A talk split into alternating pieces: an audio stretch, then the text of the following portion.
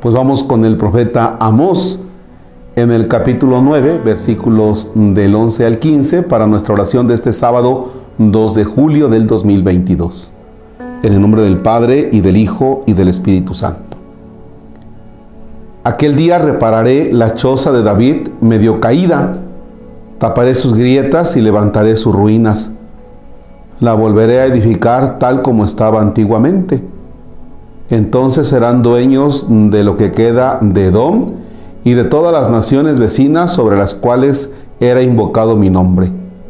Yahvé es quien lo dice y quien lo hará. Ya se acerca el momento, dice Yahvé, en que el que hará alcanzar al segador y el que vendimia alcanzará al sembrador. El jugo de las uvas correrá sobre los cerros y habrá abundante mosto en todas las colinas. Entonces traerá de vuelta a los exiliados de mi pueblo Israel, volverán a construir sus ciudades en ruinas y morarán en ellas. Plantarán sus viñas y beberán su vino, cultivarán sus huertos y podrán comer sus frutas. Yo los plantaré en su tierra para que nunca más sean estirpados y arrancados del suelo que otrora yo les di, dice Yahvé, tu Dios. Palabra de Dios. Estamos hablando de la reconstrucción de Israel.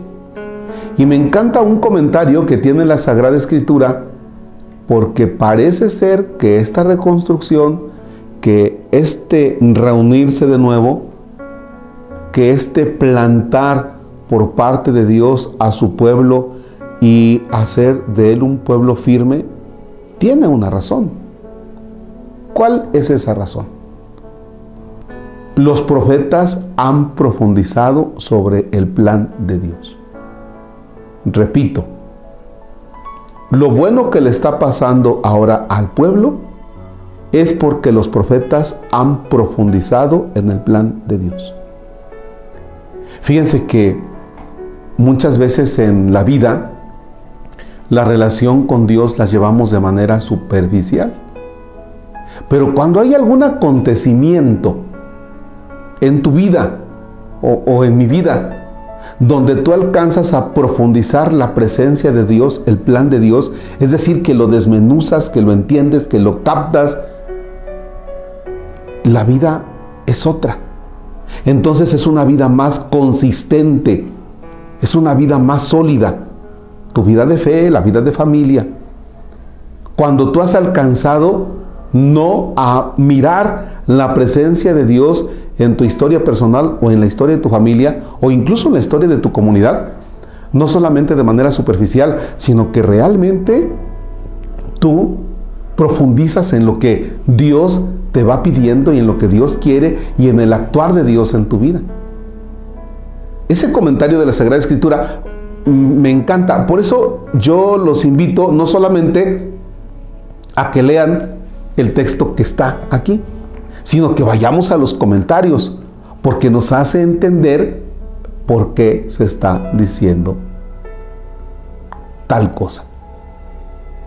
Termino para que tu vida sea consistente, aun cuando hay problemas, profundiza, por tanto, en lo que Dios quiere de ti, en lo que Dios quiere de tu familia, en lo que Dios quiere de tu comunidad. Padre nuestro que estás en el cielo, santificado sea tu nombre. Venga a nosotros tu reino, hágase tu voluntad en la tierra como en el cielo. Danos hoy nuestro pan de cada día, perdona nuestras ofensas como también nosotros perdonamos a los que nos ofenden. No nos dejes caer en tentación y líbranos del mal. Señor esté con ustedes. La bendición de Dios Todopoderoso, Padre, Hijo y Espíritu Santo desciende y permanezca para siempre. Amén. Que tengan un excelente día. Gracias.